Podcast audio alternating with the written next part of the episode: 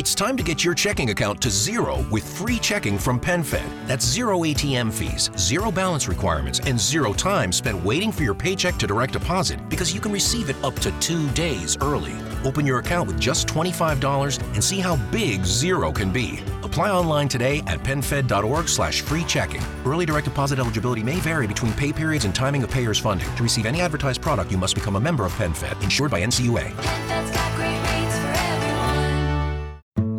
There's only one road into Key West, but you won't believe where it can take you. Travel back in time to a city rich with history. Discover amazing artists and musicians. Taste seafood fresh off the boat. Or just kick back and soak up the island vibe. For more about Key West, visit flakeys.com. Key West, close to perfect, far from normal. Te recuerdo que no fue mi intención. O sea, yo sé que yo me voy de gira porque me gusta un montón cantar, porque me gusta hacer conciertos, porque me pagan por ello y con eso compro el mercado de la casa y demás, todo lo que tú quieras. Él es mi invitado esta semana, Santiago Cruz, cantautor colombiano. Pero además porque es lo que me conecta con la razón por la cual, o sea, siento que es mi propósito, siento que es la razón por la cual yo vine aquí. Y si te quedas esta noche, y si me abrazas en la cama. A mí hay una, hay una palabra que, que ha sido una constante en mi vida, que es como el equilibrio. Que haya luz en tu vida, yo quiero que te hagan feliz, yo pretendo. Yo de un tiempo para acá, gato, a través de lo que yo hago, que es un género muy particular de música, si digamos canción romántica, balada, como lo quieras llamar, ¿no? La etiqueta que le quieras poner. Yo soy un convencido que la música tiene que ayudar a este proceso que estamos viviendo de redefinición de las relaciones personales. Un amor de verdad no se va ni se apaga, no te deja dudar y nunca naufraga. No te nubla el sentido, pero te embriaga. Es el viento que sopla bajo tus alas. Bueno, lo de un amor de verdad. Un amor de verdad, pues es esta, esta idea de, de querer decirle a mis hijos, hey, se puede querer de una manera muy sana y que sea constructiva y, y por favor no vayas a caer, ojalá no caigas en relaciones que te minimicen.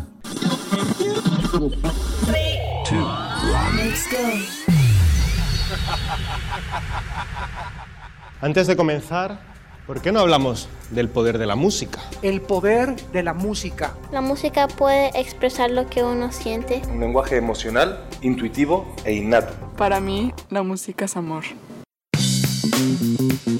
Embajador de la buena voluntad de Naciones Unidas, con múltiples nominaciones a premios Latin Grammy, una de las voces más importantes de la balada pop en Latinoamérica, presentando su más reciente sencillo Un amor de verdad, de Colombia, Santiago Cruz.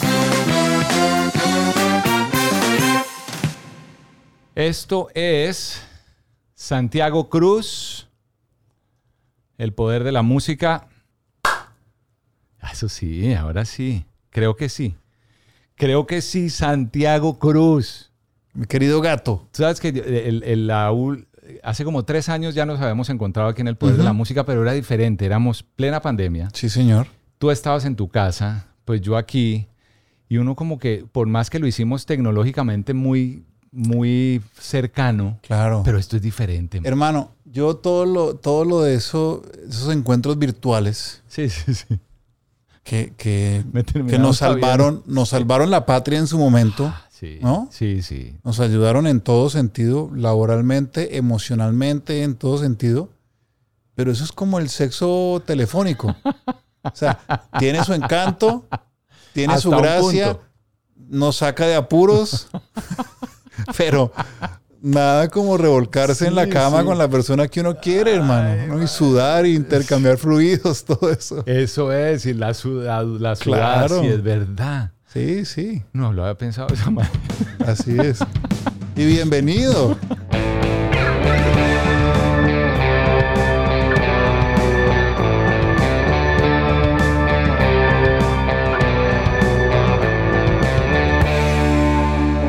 Nuevo episodio del Poder de la Música. Por aquí saludándote el gato, Humberto Rodríguez. Muchas gracias por conectarte una vez más. Y hoy con un super artista. super artista porque además me llena de mucha alegría compartirte esta conversación. A Santiago Cruz lo conozco de hace muchos años, esos años en los que siempre yo lo veía presentándose en diferentes sitios de, de entretenimiento, en Bogotá, en mi ciudad, cuando él era inclusive propietario de uno de esos sitios allá en la capital colombiana. Época en la que se estaba abriendo camino, encontraba su lugar en el corazón de sus seguidores. Santiago nació en Ibagué, que es el departamento del Tolima, es una ciudad que se conoce como la capital musical de Colombia. Y a lo largo de su carrera ha logrado posicionarse como una de las voces. Y esto, esto es algo que leí hace, no hace mucho en un periódico de Guatemala. Me gustó mucho y decía el periódico, decía, abro comillas, el cantante y compositor colombiano Santiago Cruz se ha consolidado como uno de los artistas indispensables en la escena pop en Latinoamérica. Y me gusta esa palabra indispensable porque aun cuando hemos oído a lo largo de la vida que nada ni nadie es indispensable, yo, yo sí pienso que la música que toca corazones debería ser indispensable. Y esa es la música de Santiago. Ya tiene nueve discos de estudio, actualmente está promocionando eh, su más reciente sencillo, Un Amor de Verdad. Y hace por lo menos unos tres años creo que estuvo aquí mismo en el Poder de la Música. Eran otros tiempos, estábamos en medio de la pandemia, que si te interesa, porque ahí está la historia completa de él, te invito a que oigas esa conversación donde que la vas a encontrar varios episodios atrás aquí mismo en este podcast. Pero es que sentarme en persona a hablar con Santiago para mí es uno de esos gustos que cuando se da la oportunidad y aprovechando que está promocionando un nuevo sencillo por esta semana que se llama Un amor de verdad, pues quise invitarlo para hablar de, no sé, como decimos en algún momento de la conversación, para filosofar de la vida. Así que aquí te comparto este encuentro con mi adorado Santiago Cruz. Te doy la bienvenida a este, es el poder de la música.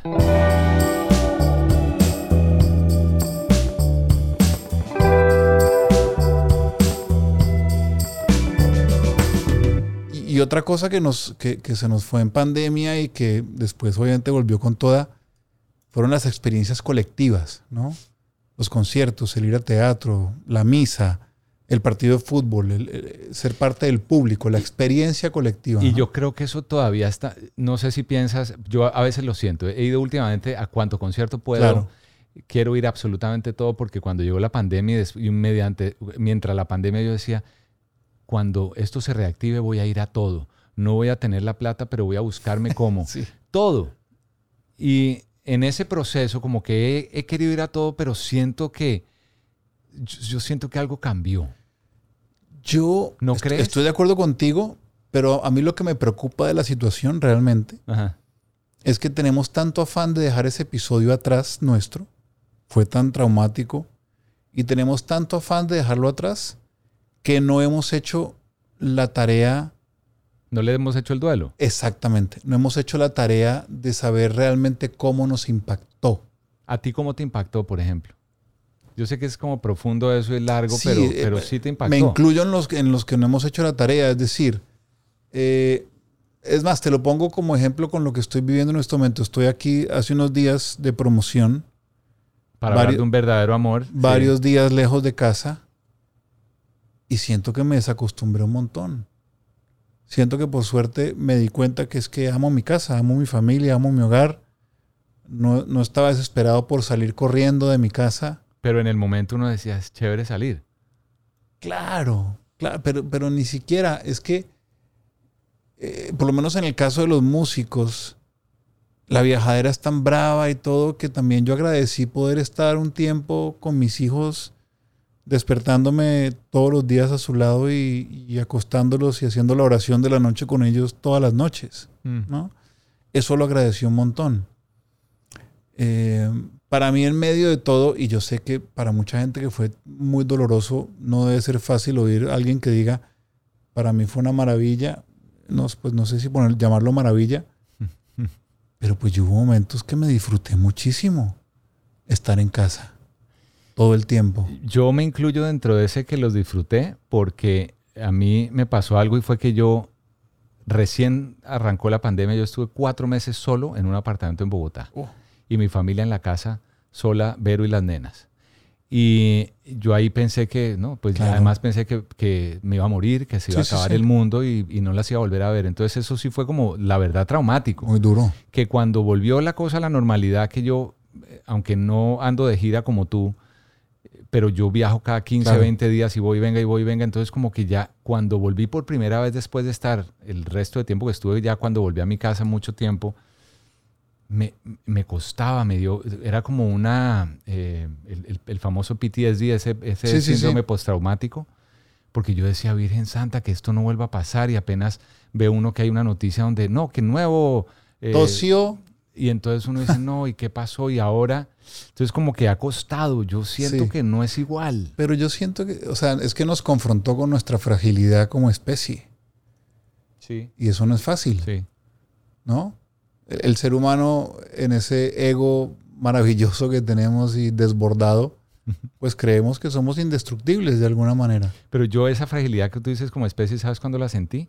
Cuando nació la primera hija de nosotros, mía. Ok. Cuando la, por primera vez la tuve, la cargué, yo dije, o sea, primero Ok. que todo, ¿y ahora qué? Ya. Porque yo soy responsable con, Sí. pues, con Vero de este personaje, pero sé la fragilidad porque es que depende de mí en absolutamente todo. a Entonces, mí, en cambio, me pasó como, se me ocurre como Popeye.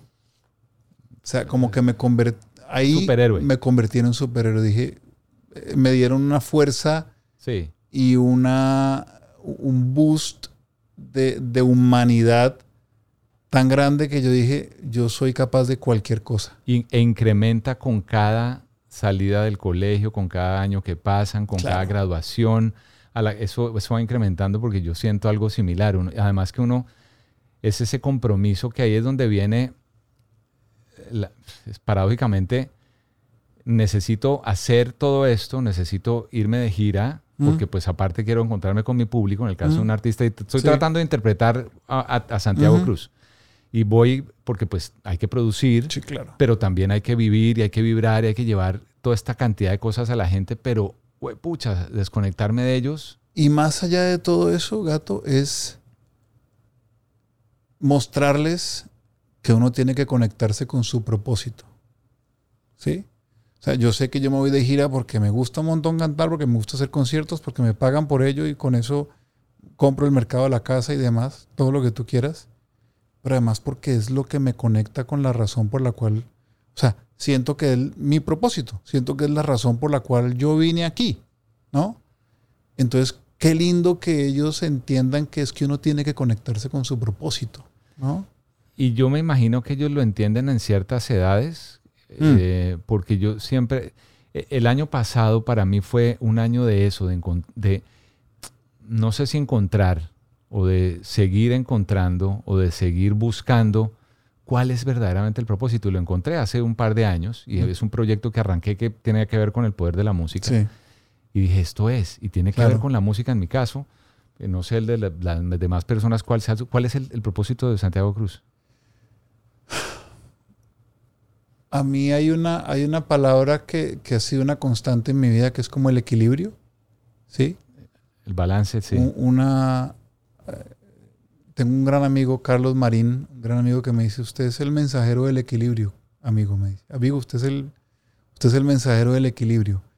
Eh, yo de un tiempo para acá, gato, a través de lo que yo hago, que es un género muy particular de música, digamos canción romántica, balada, como lo quieras llamar, ¿no? La etiqueta que le quieras poner.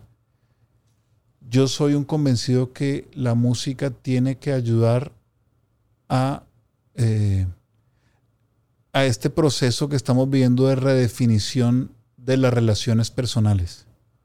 La sociedad está viviendo en este momento un proceso de redefinición de relaciones personales, ¿cierto? Desde los pronombres eh, she, her, they, them, desde toda esa aceptación al- espectro enorme de- de la sexualidad, digamos, ¿cierto? La redefinición del rol de la mujer en la sociedad y de la manera como nos relacionamos hombres y mujeres, eso ha cambiado. Y también cómo nos relacionamos a nivel sentimental que yo creo que eh, es una tarea enorme porque, y especialmente los latinos y los colombianos y los mexicanos y los venezolanos, con esa fascinación que tenemos por el melodrama, La sí, sí. La... Nos hemos acostumbrado a una cosa muy tóxica, por ponerlo, por ponerlo en un término que está tan de moda, ¿no? Sí. Pero más allá de eso, y yendo un poquito más allá de eso, nuestra herencia judeocristiana nos taladró en nuestro subconsciente la idea de que hay que pasar por el purgatorio como paso obligatorio e inevitable para llegar al paraíso. O sea, hay que sufrir. O sea, te tiene que doler para encontrar la recompensa. Yo no creo que deba ser así. Exactamente. Y entonces esa vaina nos ha llevado un montón de, años y, y, en situaciones a que nos quedamos en lugares que no nos corresponden porque es que debe ser que tenemos que sufrir para encontrar la recompensa. ¿Sí? Entonces aparecen los abusos en el hogar, ¿no? Porque si a la, primera señal de alerta tú dices, no, chao, ¿no?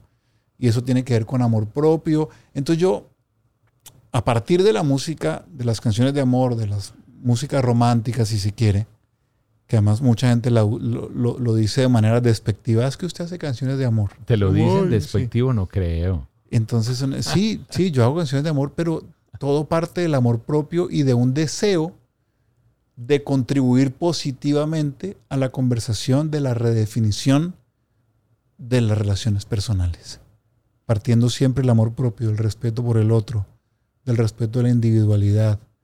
Mm. Eh, y, y, he tratado de conectar mi música a través de eso. Sé que quiero que seas lo primero que vea cuando abra mis ojos.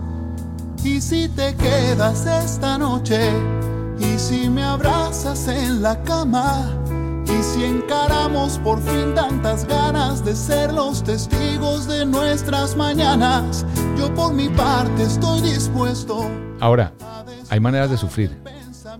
Y el sufrimiento que es dolor, ese dolor es lamento, ese dolor, de alguna forma, creo que para un artista, un cantautor, es, que materia prima o no. Eso es, eso es lo que yo llamo, mejor dicho, es una trampa. Sí. Sí.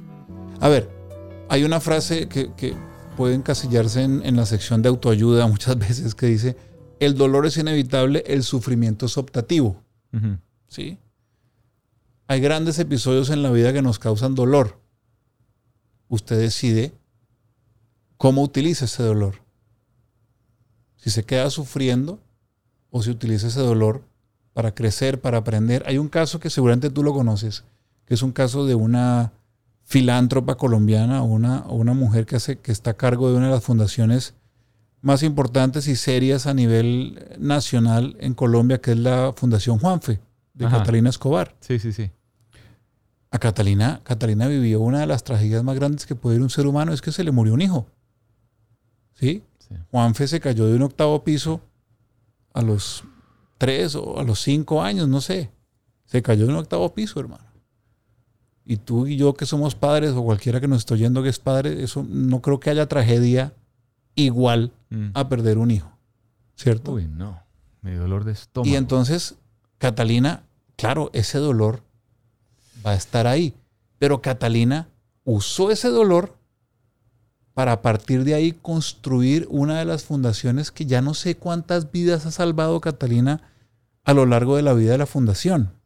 ¿Sí? Entonces no se quedó con ese sufrimiento, sino que utilizó ese dolor de una manera constructiva, positiva. Ahora, voy al campo de los artistas. ¿Sí? A nosotros nos tienen muy, muy engañados con ese cuento pues de los poetas malditos y del Club de los 27 y que ah, para hacer una música de cierto valor uno tiene que estar vuelto mierda todo el día y jodido. No. Eso no, No es verdad, no es verdad, no, eso no es cierto. Porque eso, es una práctica de una ideología muy pasada. El arte al final es un instrumento de gestión emocional. ¿Sí? Claro que se, se, ha utilizado un montón de eso para gestionar las emociones más oscuras del ser humano y vamos ahí a los poetas malditos y demás. Pero hombre, pues no necesariamente, ¿no? Hay, hay una entrevista muy linda que le hizo, eh, no sé si tú te acuerdas de un programa que tenía Elvis Costello, que se llamaba Spectacle. Mm, no. Que era un programa de entrevistas. estaba en HBO. Pero, hasta pero tengo también DVDs. cantaban, que, que había una cosa donde... Cantabas, pero, pero había charlas. Y Ya, yo ah, recuerdo una que hizo con, con The Police, Wow. que además cuentan anécdotas cuando giraban juntos en Inglaterra, empezando el, el Police y Costello. Y una vez que Costello se quedó dormido y le usaron su boca como, como cenicero, los Police. Bueno, es buenísimo el programa. Y él entrevistó a un tipo fantástico que se llama Rufus Wainwright. Ajá. Y Rufus dijo una frase, dijo, para hacer cierto tipo de música no hay que vivir en el infierno, pero sí hay que haber pasado una temporadita en él. ¿no? Purgatorio. O en el- Entonces- o en el- sí. El dolor siempre va a estar. Es intrínseco de la experiencia humana, el dolor. Ahora, el sufrimiento creo que sí tú puedes decidir cuánto sufres, ¿no? Que para mí, y esto ya es entrando en la filosofía barata mía, que yo, si me agarra, cuidado. Nunca es barata.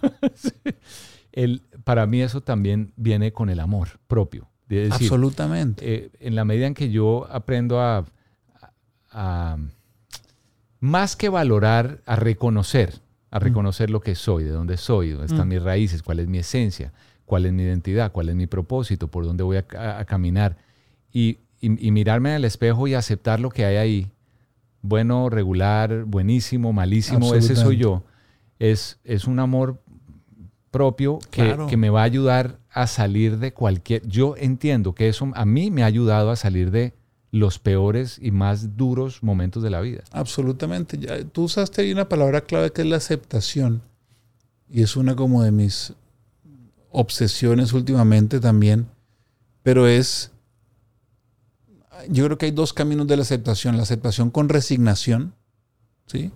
Que yo soy así y punto, ¿no? Sí, como dirían así por ahí alguien de malas. y ya no, y ya no puedo hacer nada.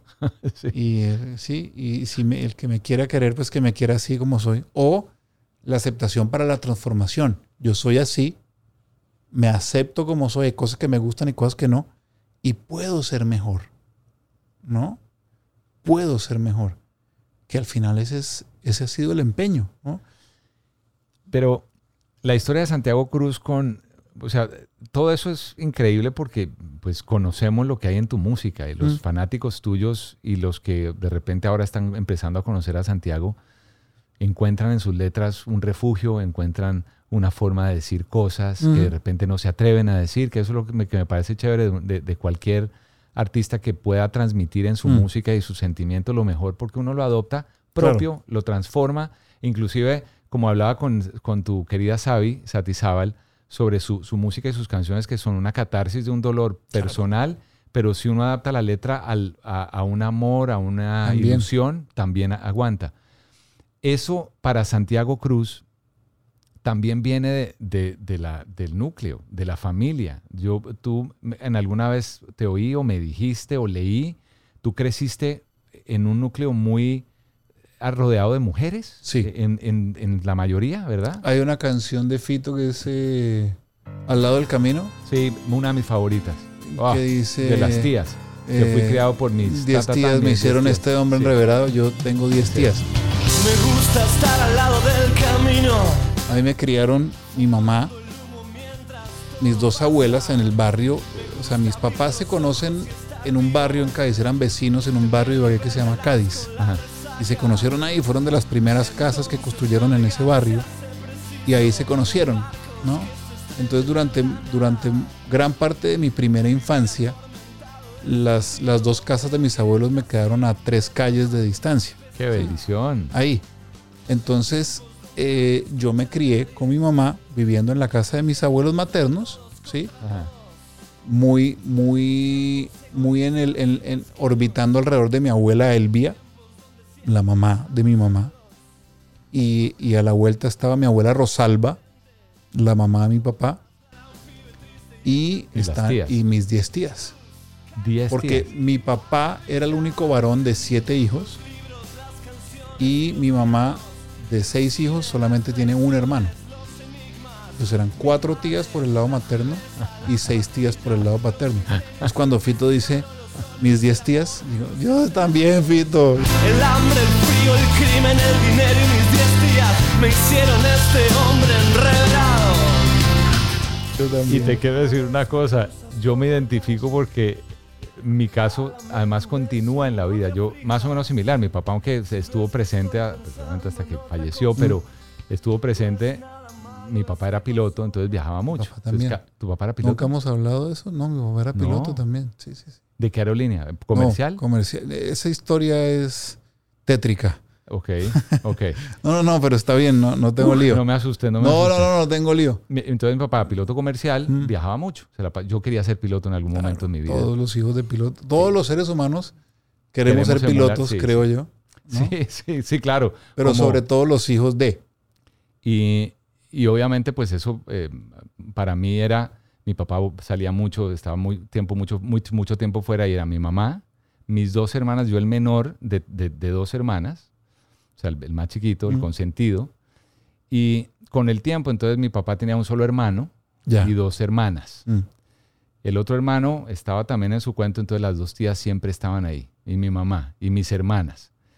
Y estaba yo en ese, en, en ese crecimiento, fue así, y estuve viviendo con una de las tías fuera muchos años de mi vida, y después me caso. Y entonces aparece mi suegra, que también andaba por sí sola, Sí. por cosas de la vida, Sí. entonces era mi suegra. Mi mamá ya sola, las tías, Vero, y nos nacen dos nenas, que yo siempre. Entonces es entre mujeres. Y yo lo digo con alegría porque eso siento que me ha, me ha convertido en una mejor persona, en un mejor ser humano.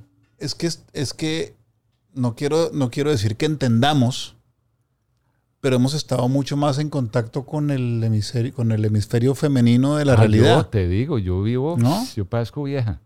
Y eso, eso me parece que es un plus. Sí, sí. Y estoy seguro que te pasó, me pasó a mí. Yo durante mucho tiempo me he sentido más cómodo rodeado de mujeres, más allá de cualquier consideración afectiva o sexual. Me he sentido mucho más cómodo, me siento mucho más cómodo rodeado de mujeres que rodeado de hombres. Yo le, siempre le digo a Vero, y, y gracias a Dios Vero lo entiende y lo sabe y lo acepta, que ella me puede llamar y yo estoy con fulana, mengana, sutana y prensejita, y yo en vez de estar con Juanito, Pepito, Sí. Mauricio y Pedro. No sé, y son vainas como que me siento cómodo y, y creo que eso también le da una perspectiva que coyunturalmente lo que vive hoy día la humanidad uno entiende mucho más rápido, entiende mucho más fácil, pero para ti que escribes Sí. canciones, es- eso, eso tiene que ser una materia prima absolutamente deliciosa. Maravilloso porque también, también fue una crianza donde se permitía estar en contacto con tus sentimientos. ¿Sí? Que nosotros teniendo la edad que tenemos y en la sociedad que hemos crecido, Muy machista. pues hombre, yo todavía tengo un amigo que le dice a su hijo que los hombres no lloran. no, Y es un tipo de mi edad, no. ¿no? Entonces, claro, uno, uno al estar rodeado de mujeres, pues ha estado rodeado de una sensibilidad distinta, que te permite vivir esa, sensili- esa sensibilidad sin ningún tipo de pudor, ¿no? Sí, yo lloro con el himno Con nacional orgullo. Sin problema. Con orgullo.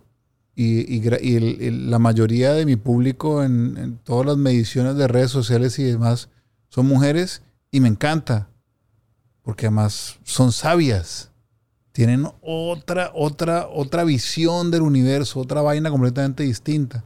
Y ni hablar si son además mujeres mayores, me parece todavía más bacano. Porque, pucha, No, eso es pura, hay pura otra, hay experiencia otra, hay otra manera de ver el mundo. man. Que justo conecto eso con el verdadero amor, un verdadero amor. Mm. Ese es el nuevo Un sencillo. amor de verdad, Un sí. amor de verdad, perdón. Eh, que es el nuevo sencillo Ujú. tuyo. Y en el video, Sí. que además están los papás de un muy amigo Sí, tuyo, sí. que eso me encanta. O sea, tú tienes un muy buen grupo de amigos que se quieren mucho y son Así es. vecinos y se acompañan. Eso me parece valiosísimo. Y eso, eso es fruto de la pandemia, por ejemplo. ¿Sí? Yo no los conocía antes. No, pensé que eran amigos No. de chiquitos. No. No. Yo no los conocía chévere, antes. pandemia nos dejó cosas, muchas cosas buenas. Y entonces veo en el video a Julio Sánchez, que es también, además es uno de mis grandes, lo admiro muchísimo sí, por su trayectoria como actor, es un actor colombiano que es actor, es director, es productor. Bailarín. es- ya hoy día hasta TikToker, Sí. porque lo tuve el otro día en un programa de televisión en el que yo estoy, que, que, que yo le decía, pero Julio, o sea, también eres TikToker. Es un Es un personaje. Sí, sí, sí. Y Bariel, pues que pues tu, Mm. tu amigazo. Y veía ese amor tan bonito que tiene Julio con su mujer. Con Patty, sí. En, en, el, en el video. Y es que eso es, es, esa es la esencia, ahí está todo, en un amor que sea de verdad. Mira, eh, conectando con todo esto de la toxicidad y del amor propio y de la... No, yo sí creo que nosotros, seguramente te pasa a ti con amigos que cuando hablan de la mujer así es como, uy, no, es que no puedo decir esto porque mi mujer se va a enojar. Sí, claro. No puedo hacer esto porque no. La fiera le como, dicen. Como andando en, eh, en, en puntas de pies. Sí, pisando huevos, sí. Exacto. Y yo digo, uy, tiene que ser agotador, Sí. hermano. Sí, sí, sí, sí. Sí, tiene que pasa. ser agotador vivir así, ¿no?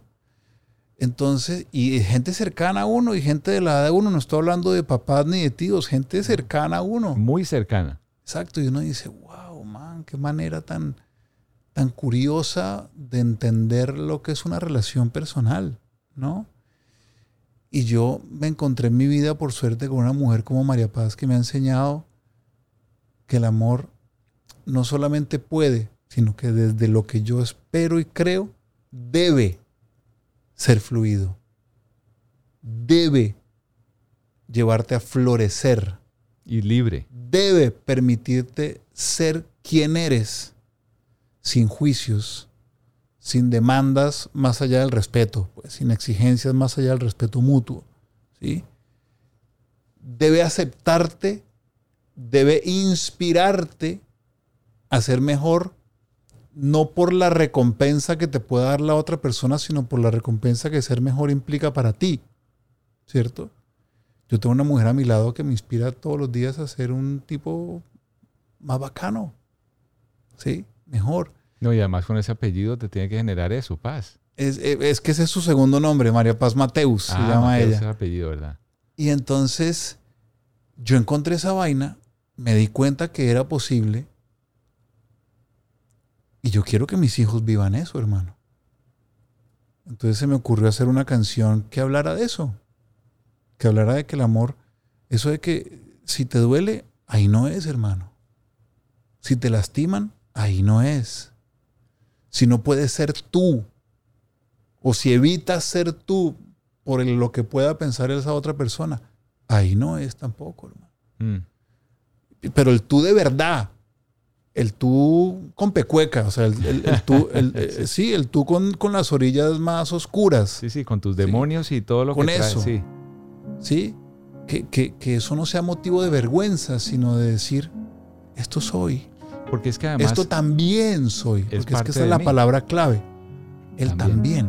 No tiene que doler, no tiene que lastimarte, no tiene que llevarte a dejar de ser tú, ni menos abandonarte.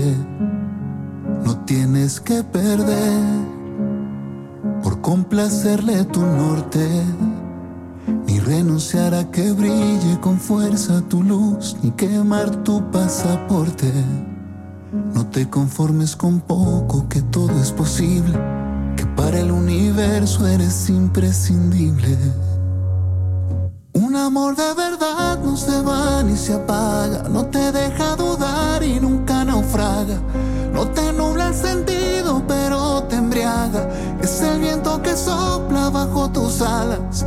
Un amor de verdad no te pide de vuelta ni hace cuenta. El amor es, es que además el amor es, yo me acuerdo hace mucho tiempo en una, en una conversación con Miguel Bosé, con Mm. la prensa, esto fue hace años, Sí. él hablaba del amor. Y entonces él de- decía que el amor pues obviamente se presenta de muchas maneras y, y eso es, es lógico. Y hablaba que el encoñamiento también es amor, Claro. que el- la atracción también puede ser amor. El amor tiene tantas formas de manifestarse que creo que uno de los errores de la humanidad es que tratamos de definir el amor como una sola cosa que nos llena Mm. un solo momento, un solo espacio, y si no, ya es, hay un prejuicio en contra de eso, y entonces si no logro satisfacer ese pedacito que nosotros, ya, no creo en el amor, no me interesa el amor o, o- o no es para mí. Pero además es, además generalmente lo que intentamos es esa figura del rompecabezas, ¿no? Lo que me falta la otra persona lo llena. Como que encajar, encajar a través de los bordes. Y yo creo que es más, más bien una superposición, más que encajar desde las orillas como un, como un rompecabezas, sino es como un stack, sí, es como es una superposición de cosas en común en el que tú eres un ser individual, no sé si pleno, pero, pero en camino de, y, y, no necesitas la otra persona. O sea, yo amo a mi esposa María Paz, he hablado con ella de las cosas y le echo todas las flores del mundo. Y si algún día o se quiere ir o algo le pasa, pues eso va a ser espantoso. Pero pues la vida tiene que seguir y lo digo y lo digo de la mejor manera posible. No es que no me importe. Un amor de verdad no se pone en venta y si se llega a acabar, pues al final ni era amor ni era de verdad. Pero yo, yo aprendí a, a, a no necesitar del otro para vivir una experiencia feliz en mi vida. ¿Sí? Ahora, que, esos otras, que esas otras personas construyen esa felicidad y, y la llevan un, a un nivel muy, muy bacano, buenísimo. Mm. Pero antes de, también la estaba pasando bien y también era un tipo feliz y en pro de ser un mejor ser humano también. Pero me imagino que eso como artista también debe ser algo muy valioso para ti porque esas personas que han llegado a ser parte de tu universo, mm. que son los que te siguen y son las personas que van a tus conciertos y son las personas que compran tus entradas y que te aplauden y que lloran contigo, lloran por ti o te acompañan de mil maneras, esas son las personas que también eh, vienen a nutrir eso, ¿no? A, a llenar ese... Sí, y a mí me gusta mucho cuando yo me encuentro con, con, con, con la gente que le gusta lo que yo hago cuando, se, cuando veo que, que, la conexión es a través del núcleo de ese mensaje, que hay como una comunión mm. de pensamiento en ese sentido, ¿no? Que no es solamente porque, imagen, porque la canción sí. esté pegada o porque les pareció simpático o no, sí. sino porque el mensaje de la canción les dijo algo. Y esa comunión a mí me halaga muchísimo. Que eso es conectar. Aquí ha sido, cada vez que me siento a hablar con, con un cantautor, mm que en, su, en sus venas viene la poesía y vienen, encuentro eso, eh, que es muy importante conectar. Todos necesitamos conectar. Y la única manera de hacerlo es eso, cuando el mensaje es más fuerte y más poderoso que cualquier empaque que traiga. Absolutamente. Ahora, lo que pasa es que ahí, ahí entramos en el campo ese de la conectar cómo, ¿no? ¿Y a qué voy? La industria de la música tiene una frase nefasta para mí desde mi punto de vista. Y es, no, es que ahora la gente quiere oír tal cosa, ¿sí? Ingente, inserte ahí el género de que esté de moda, uh -huh. ¿no? Ya este año será la gente ahora quiere oír corrido tumbado, uh -huh. ¿sí? Y, y, el borregaje va a ir detrás del corrido tumbado y está todo bien. Pero yo, yo sí creo que la conexión tiene que tener como origen en la expresión artística más más pura, si se quiere, sin, sin querer ser mamerto pues, de, de la vaina, es de lo que yo quiero decir. El mensaje. Pero es de lo que yo quiero decir, Humberto. Es decir, yo no puedo creer que tengo la capacidad de saber qué es lo que tú quieres oír. Que es un, a mí me parece que es una cosa arrogante. No es que la gente quiere oír. ¿Tú cómo sabes qué es lo que la gente quiere oír? ¿No? Mm. Si la gente es un, una cantidad de personas individuales que quieren oír cosas distintas de acuerdo a lo que estén pasando en su vida y de acuerdo en, incluso al día de la semana que, esté, que está transcurriendo. Tú quieres oír una cosa el lunes a las 11 de la mañana distinta a la que puede ser el viernes a las 8 de la noche. O el jueves a las 10 con el jueves a las 4, ¿cierto? Pero entonces la industria tiene esta arrogancia de decir, no, es que ahora la gente quiere oír. Entonces cuando vamos a, a hacerle caso a lo que dicen que la gente quiere oír, terminamos en una homogeneidad de la propuesta musical, ¿no? Que termina todo sonando igual. Igual o muy parecido. Igual. Pero si partimos de lo que tú quieres decir, de lo que yo quiero decir, de lo que mis colegas quieren decir, ahí se van sumando una cantidad de individualidades que van conectando con la gente que resuena con ese mensaje. ¿no? Que yo creo que con las individualidades también llega un punto de encuentro porque por más que tú quieras decir algo, yo quiera decir otra cosa, puede que no sean la, el mismo mensaje, pero hay un punto, siempre va a haber un punto de encuentro. Pero por supuesto. Siempre va a haber un, un lugar donde nos encontremos en la mitad y sintamos algo que, que pueda colectivamente ayudarnos a ser mejores, a, no sé, a obrar mejor, a trabajar con más ganas. Y, no, y no tan, y, sí, eso también, pero también que, te muestre que, que, esa persona conoce el infierno por el que tú estás pasando. ha conocido el dolor por el, o, o, ese dolor se parece al que yo estoy sintiendo, ¿no? La conexión viene de ahí, pero, pero sí creo que esa, ese deseo de conectar, que es fundamental porque de ahí depende nuestra base de fans, la gente que compra las entradas, todo ese rollo. Sí creo que eso tiene que ser a partir de lo que yo quiero decir. O sea, somos los que, los que tenemos el don maravilloso de conectar un mensaje divino que viene yo no sé de qué lugar, pero que me escogió o tuve la lucidez o el talento de agarrar ese mensaje y transmitirlo. ¿Sí? como para contaminarlo con, con la arrogancia de, querer qué es lo que la gente quiere oír. Que haya luz en tu vida yo quiero, que te hagan feliz yo pretendo, sentarme y mirar desde lejos, que si me nombran no mires al cielo y que me guardes en ese rincón donde guardas las cosas que fueron tus sueños. Y, ese, ese mensaje que llega a ti te inspira de qué forma, de qué manera llega ese mensaje, o sea, ese mensaje aparece son distintas formas. Yo creo que son distintas formas. A veces aparece, me pasó con el disco, con el disco anterior 9, por ejemplo. Hubo un día estaba manejando, salía de mi casa hacia Bogotá, yo vivo en las afueras de Bogotá, y me acordé de ese momento de, de eterno resplandor de una mente sin recuerdos, donde donde se borran las caras de las personas. ¿Te acuerdas de esa película? Sí, sí, sí, sí, claro, que se van borrando. Claro, que hay un doctor, spoiler alert, esto, esto va a tener spoilers para el que no lo ha visto, pero es una película del 2004. Si no la han visto, pues ya está, o sea, hay que verla, pues.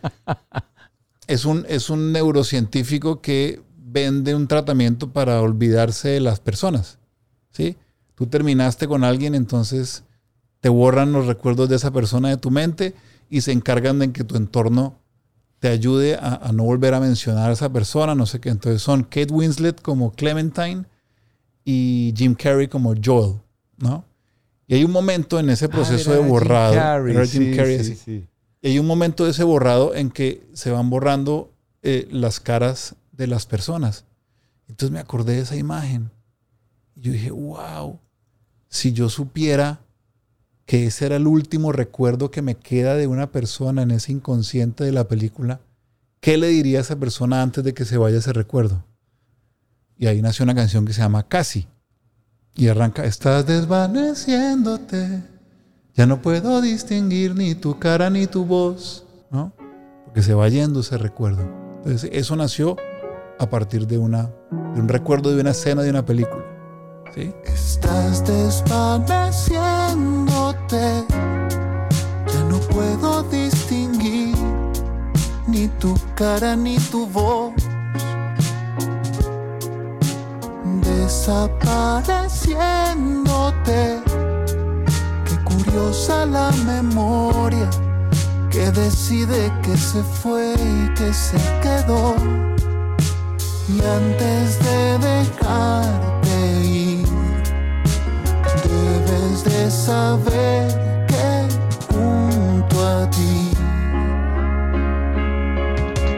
casi fui mejor, casi alivias mi dolor, casi me rompí, casi fuiste para mí. Hay otras que, bueno, lo de un amor de verdad.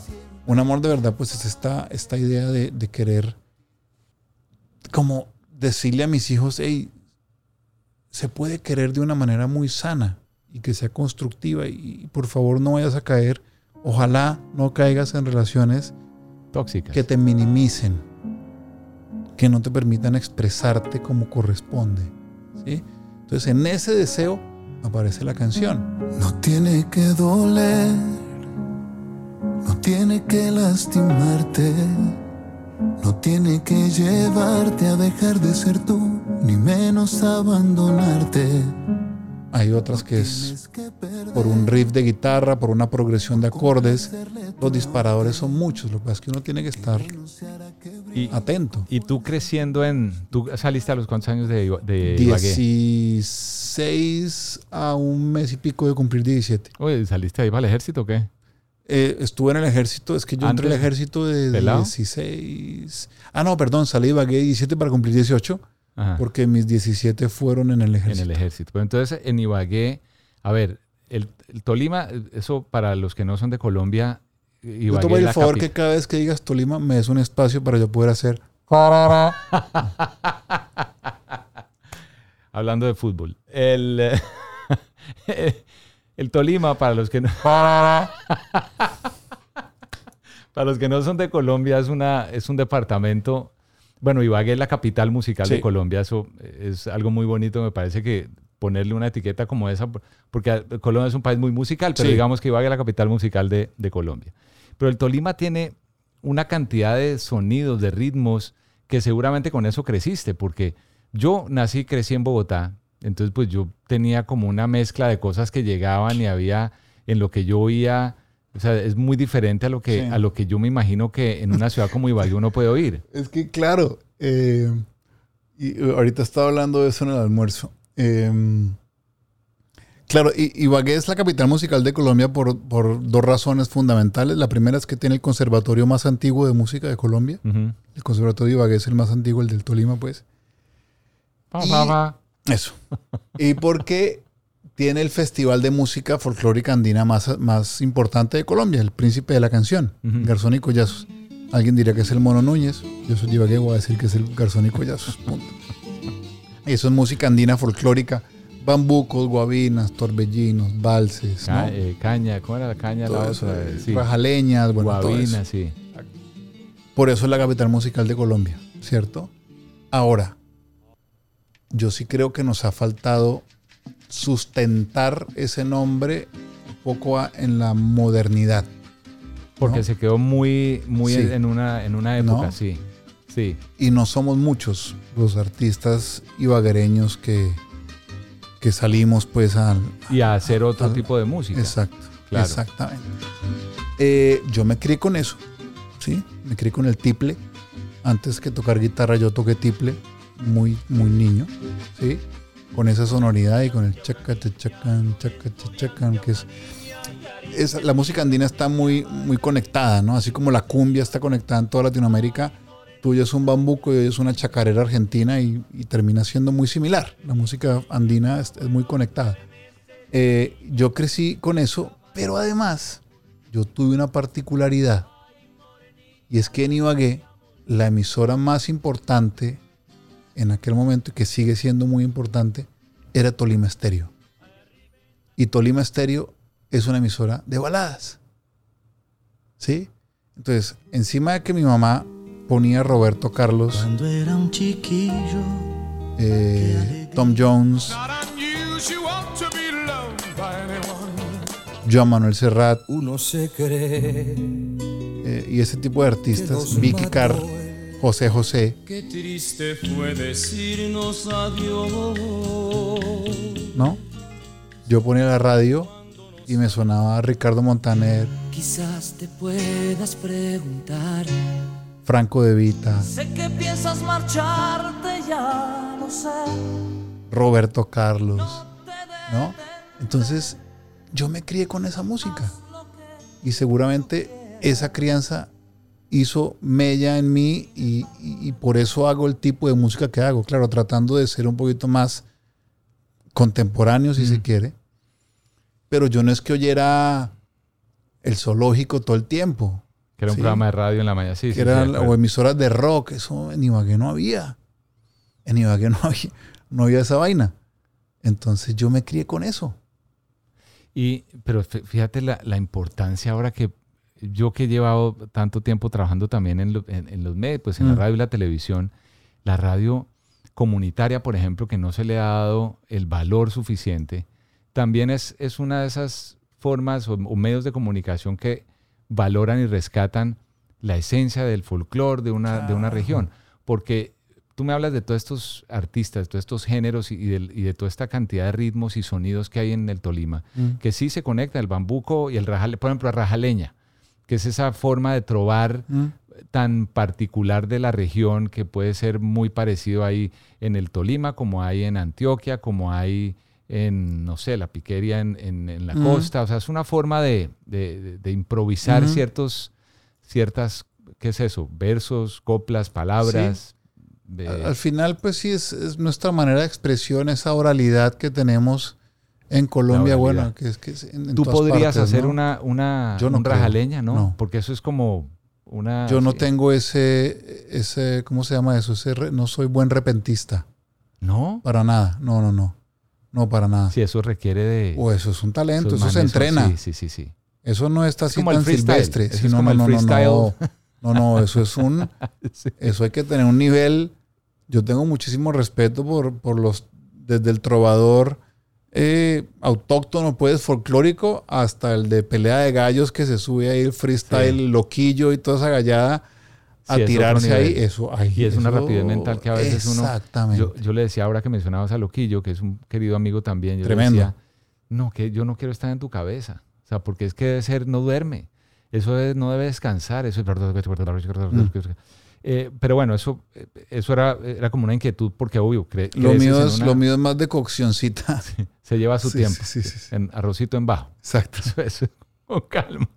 El, esa, eh, es que eso, eso me parece a mí realmente muy valioso de un país como Colombia. Sí. O como lo que pueda pasar en Argentina o en México, que hay tantas regiones que se conectan de mil maneras y de repente sale un artista de una región que hace cosas que conectan de otra forma, como el caso tuyo Mm. eh, con tu música.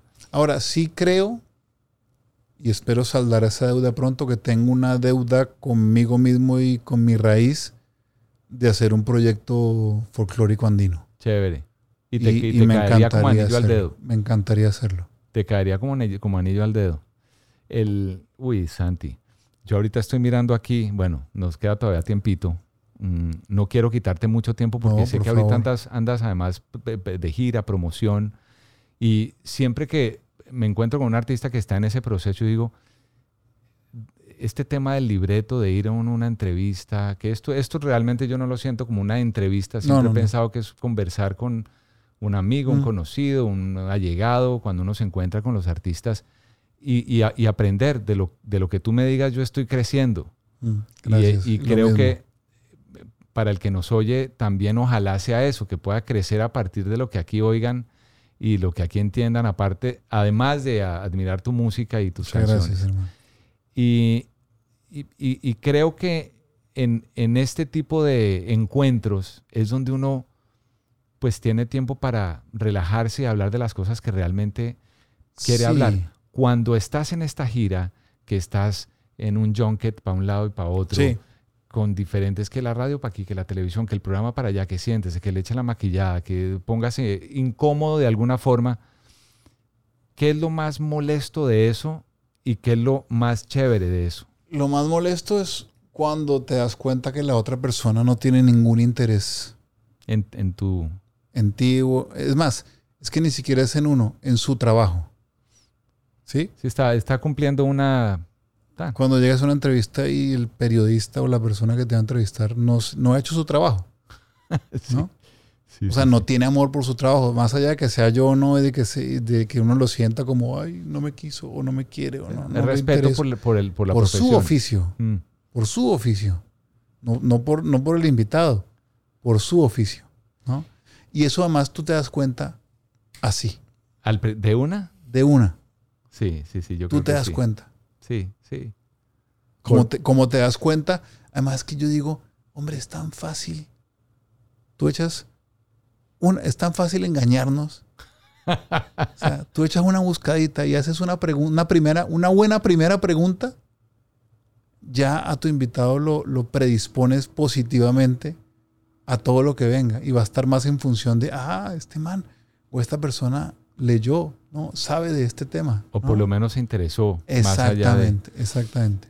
¿Cuál- Y, y lo que más disfruto, Ajá. perdóname la otra pregunta, pues hombre, a mí me gusta echar el rollo de, de- de por qué y cómo hago lo que yo hago. A mí me gusta. Claro. No, no. Me gusta echar ese y llevas rollo. mucho tiempo haciéndolo y además lo haces de una manera tan natural que es- eso es lo chévere. Por eso es que conectas tú, Santi. Yo creo que por una, o sea, muchas de las, obviamente, tus letras, tus Mm. canciones, tus Muchas melodías. Eh, lo que logras en un escenario es que, aparte de los 20 mil metros que mides, en el escenario eres un Soy muy gigante. aparatoso, mano. Entonces, sí, pero no, ni, ni más, ni, ni creas. Es como el jugador de cualquier delantero tipo. Haaland que sea muy grande, pero que es que los hace y no se ve aparatoso. Sí. Tú eres como un Haaland, ningún digamos, aparatoso. digamos que es fácil para uno llenar un, un lugar,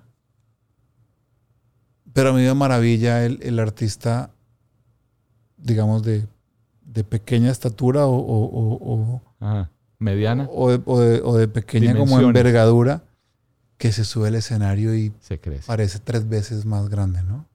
Mi ídolo, ah. Bono, por ejemplo. Bueno. Bono mide como metro y medio, no mentiras, de YouTube, pero en el escenario es Superman. Yo no sé cuánto mide Mark Anthony, no, no, no, no lo tengo claro, pero para mí Mark Anthony mide tres metros. Sí. Al Mark Anthony que yo veo, Sí. mide tres metros y, y- y de alto y de ancho. Parece que es una figura imponente en el escenario. en esas, aprovechando ese tema de, de las conversaciones que de las entrevistas que te hacen, usual, bueno, hay, hay una lista de que, bueno, vienes con este nuevo sencillo, ya hablamos del nuevo Sí. sencillo, gracias por venir. Eh, mucho gusto, No, encantado. ¿sabes a mí cuál me encanta? ¿Qué? ¿Cuál es, ¿Cuál es tu expectativa con esto? Esa es la pregunta típica de, sobre todo los programas de entretenimiento. Y yo que- digo, Sí, sí, sí, sí. que, pues que le vaya bien, ¿no? ¿Cuál es tu expectativa para este concierto que viene? ¿Qué te va a responder? No, que no vaya nadie. Sí, sí. Ah. Como al futbolista que le preguntan cuál es la expectativa para este partido. Pues ganar. Pues meter un gol seguro, ojalá, Sí. y que ganemos. Pero, ¿qué es eso que, y esta te la, te la- yo sé que te la han hecho 6 millones de veces A y ver. con estas 6 millones una. de eso que usualmente no te preguntan, que lo, de lo que no eh, se interesa esa gente, que tú dices, oye, me, gustaría que algún día me preguntaran, no sé, si mi perro me llena de felicidad, no sé, ¿qué? ¿Qué sería? Eh, a mí me gusta el lado B de las vainas. ¿Sí? Como, por ejemplo, ¿qué, qué- qué es lo más difícil? ¿Cuál es el costo de lo que usted hace? ¿No? Eh, a mí, yo cuando hablo con, con colegas, pregunto mucho eso, ¿no? ¿Vale la pena el costo que paga de esto? Porque todo tiene un costo. Mm. ¿Cuál es el costo suyo? ¿Cuál es el costo más grande? ¿Y, y vale la pena eso? ¿No? Eh, eso me interesa mucho. Como lo que no es tan bonito de, de este negocio, ¿no? Porque este es un negocio muy lindo en muchos sentidos. El negocio, no estoy hablando del arte, estoy hablando del negocio de la música. Pero es tirano. Es tirano. Y es implacable. Y a veces malagradecido. Yo ¿Sí? no sé si mal agradecido es. Tengo tanto problema con esa palabra, ¿Por qué? con lo del malagradecido o el merecimiento o lo que sea. Eh, yo no sé, pero por ejemplo, Fonsi hace, Fonsi hace muchos años tiró una frase que era lamentable, pero tremendamente cierta. Uno es tan bueno como su último sencillo. Sí, me imagino. Yo, wow, tan corta es la memoria, ¿no? Pero yo creo que ahí hay, hay- si uno pudiera señalar, ahí hay una serie de culpables del, y, y yo en alguna época hice, he hecho y he tomado parte sin querer, porque además no he Mm. tenido la autoridad necesaria más que este espacio que es mío, que es el poder de la música y Sí. aquí es yo, este es mi, mi lugar. Los medios de comunicación tienen una, una gran responsabilidad en ese sentido, porque volviendo a lo que conversábamos hace un rato sobre lo que la gente quiere oír, lo que la Mm. gente tiene que oír, porque eso es lo que tenemos que darle. Yo con un eh, director de cine eh, mexicano hace mucho tiempo decía, a él lo encargaron a hacer una serie para Estados Unidos en español. Mm. Esto mucho antes de que las plataformas fueran lo que son hoy en día. Y él hizo una producción impecable tipo eh, La Casa de Papel. Que uno dice cinematográficamente, fotografía, color, imagen, todo, las transiciones, las persecuciones, todo. Y le fue como el, Mm. eh, eh, en, en en ratings, pues en aceptación. Y él decía, el tema es que a la gente que tú le dices, esto es lo que quieren oír, si no les das papas, arroz y carne, pues la gente no va a comer. Y, y él decía, Sí. una vez a la semana, métele su, tu sushi, Sí. un sushicito, Sí, sí, sí. métele una cosita diferente, pero hay que hacerlo paulatinamente. Y yo creo que una gran responsabilidad de los medios es que como hay que seguir dándole al animal eso que es lo mismo, lo mismo, lo mismo, no quieren y no están dispuestos a cambiarlo. Yo lo he vivido, he sido parte de eso y por eso no estoy en, en las Por emisoras. eso ya que- no. Claro, porque, porque tuve que vender mi alma al diablo en algún momento para, para decir, y yo creo que es una responsabilidad muy grande la de los medios, ¿no crees? Sí, sí, pero. Pero me parece. Digamos que ese ejercicio de ver dónde está la responsabilidad afuera me parece fácil y me parece miope. Gracias. ¿Sí? O sea, Tienes razón, sí. Sí, porque uno se cierra a, yo no a tengo. culpar a alguien. Exactamente. De acuerdo. Yo no. Eso no está en mi poder. Eso no está en mi poder. Yo, yo últimamente disfruto muchísimo el proceso de creación y me pasa una cosa rarísima, es que cuando la canción sale como que me desconecto de ella, como que digo, ya fue, lo que pase de ahí en adelante Que tome vida propia, claro. no está en mi poder, hermano. Claro, tú como artista no está en tu poder, pero a lo que voy yo con el, con el tema de, yo sé que buscar responsables es muy fácil y culpar y Es señalar es fácil sencillo. y, y podemos empezar, o sea, tendríamos una lista sí, ah, no. así. ¿sí? Medios de comunicación, disqueras, gatekeepers, todo lo que tú quieras, la lista No, puede tengo ser un documental que, tengo escrito que algún día estoy buscándole inversionista, un súper documental, pero eso sería como... El asunto al final con- es ver, oiga, ¿cómo podemos hacer para? Sí, hay que ¿Qué encontrar... está, qué está en mi poder para?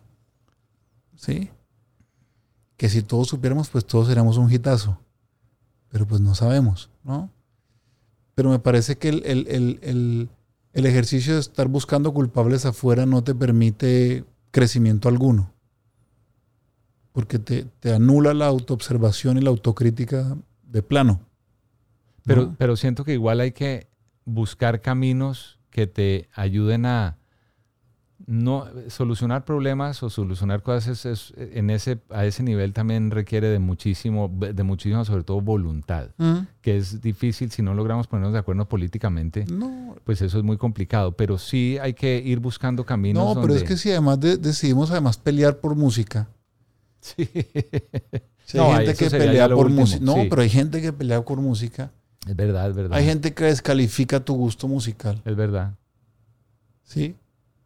Ay, ¿usted oye eso? sí que puede esperar uno A partir de ahí es que Sí, ya. cualquier cosa. ¿no? Puede pasar. Óyeme, Santi, eh, parte uno. Lo dejamos en hay otra parte cuando vuelvas. Estoy listo. Porque es que si no, imagínate. Estoy listo. el- creo que contigo tratamos de cubrir cosas que yo en ningún momento estaba predispuesto a nada. Sé que está éxito con tu nuevo sencillo. Sé que vienes con una gira. Sí. Porque eso sí también lo tengo El presente. 26 toco en Miami, sí, no- ¿26 de qué? de octubre. Ok, octubre. Vas Pero la con gira Vero. arranca ¿dónde? ¿En Tampa? En Atlanta el Perdón, en 24. Atlanta. En Atlanta, perdón. Entonces, arranca el 24 Atlanta 24 de octubre. octubre. Miami 26 de octubre. Tampa 28 de octubre. Washington 1 de noviembre. Filadelfia 2 de noviembre. Boston 3 de noviembre. Nueva York 4 de noviembre en el Carnegie Hall. No puede Sí, ser. Carnegie Hall. Eh, ya, ya. Gracias, muy amable. Hasta aquí fue. Pittsburgh 5 de noviembre y Chicago 7 de noviembre. Esta es la gira en Norteamérica más grande que has Sí. hecho. Qué orgullo, Santi. Sí, es No sabía que era tan grande. Yo sabía que había unas ciudades aquí en la costa este. No sabía que eran todos para arriba. nueve Qué ciudades. belleza. sí. ¿Cómo se llama ese, ese tour? Después de la tormenta Tour, El mismo que hiciste en Colombia. El que hemos hecho en Colombia. Claro, es sí. es parte de lo. En Colombia fue todo un éxito, Sí. en todas partes donde estuviste. No, ¿en, en- Miami es cuándo? ¿Octubre? 26 de octubre. Voy a estar. Por Primera favor. fila. Primera fila voy a estar. Y además, eh, pero si no vas con Vero, no entras. Perdóname. O sea, yo te quiero. No, es que si no, no me yo dejan te ir. quiero un montón, pero si no vas con Vero, no entras. Es Perdóname. que si no, no me dejan ir, olvídate. Como dirían eh, unos amigos cubanos, olvídate, papo. Olvídate. No me dejan, no, no, allá estaremos. Eh, Santi, eres tan grande como los dos metros que No, mides. hermano, muchas gracias. El corazón tuyo es, pucha, es tan grande que hay para repartir y por eso Muchas están tus letras tanto y por eso nos conectamos tanto con tu música. Esta casa, gracias a Dios te lo dijo Verónica, que no se lo dice a nadie, porque yo si te lo hubiera dicho, sí, ay, bueno, porque estoy aquí, entonces claro, sí, aquí en esta casa hay, realmente tienes, aparte de Vero, Mía y Eva son fanáticas, bueno, lo mío es de toda la vida, Sí. pero fanáticas de tu música. Y, Gato, gracias, y nos hermano. encanta tenerte aquí, conocer un poco más y hablar de cosas que usualmente no hablamos, hermano, porque siempre estamos en el día a día de, oye, ¿cómo te fue? ¿Qué tal el programa de televisión? Sí, ¿Cómo te fue? Y vamos de pasar, la última vez que nos vimos fue en un corredor de Caracol Televisión ahí, Sí, no. pasando así un segundo, No, tú y estabas el Felices, yo estaba con lo de la UNICEF. Que además eres un gran eh, embajador de buena voluntad de esas iniciativas maravillosas, UNICEF. eh, Sí, el, Naciones- eh, trabajo con Naciones Unidas hace varios Naciones años ya, Unidas, sí. hace mucho tiempo. No, eres, eres completo, men. Eres completo. Gracias, mi Santi. Bienvenido siempre. Oye, una última que siempre ver. pregunto. Dime. Para Santiago Cruz, ¿cuál es el poder de la música? Te lo pregunté hace, hace 3, 4 años cuando estuviste aquí, pero quiero saber ahora cuál es el poder de la música para Santiago Cruz. La música tiene el poder de elevar la frecuencia en la que nuestras almas vibran. Love it. Eso es. Y ahí es donde nos conectamos en la misma frecuencia y donde uno dice, por eso tengo química con este personaje. Para mí es eso, es la frecuencia donde Exacto. estamos. Ahí está. Eso Vibramos en tu misma frecuencia. Santiago Cruz. Santi, es. Mi gato querido. Ah, Gracias, brother. Te Muchas quiero. Gracias, yo a ti, hermano. Me quedo corto. No tiene que doler, no tiene que lastimarte, no tiene que llevarte a dejar de ser tú, ni menos abandonarte.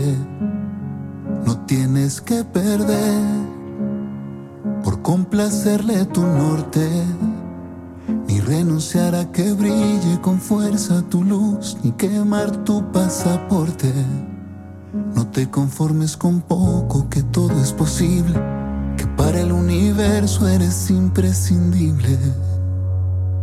Un amor de verdad no se va ni se apaga, no te deja dudar y nunca naufraga. No te nubla el sentido, sopla bajo tus alas. Un amor de verdad no te pide de vuelta, ni hace cuentas de quién va más de la cuenta. Es el lugar más seguro en una tormenta. Un amor de verdad no se pone en venta.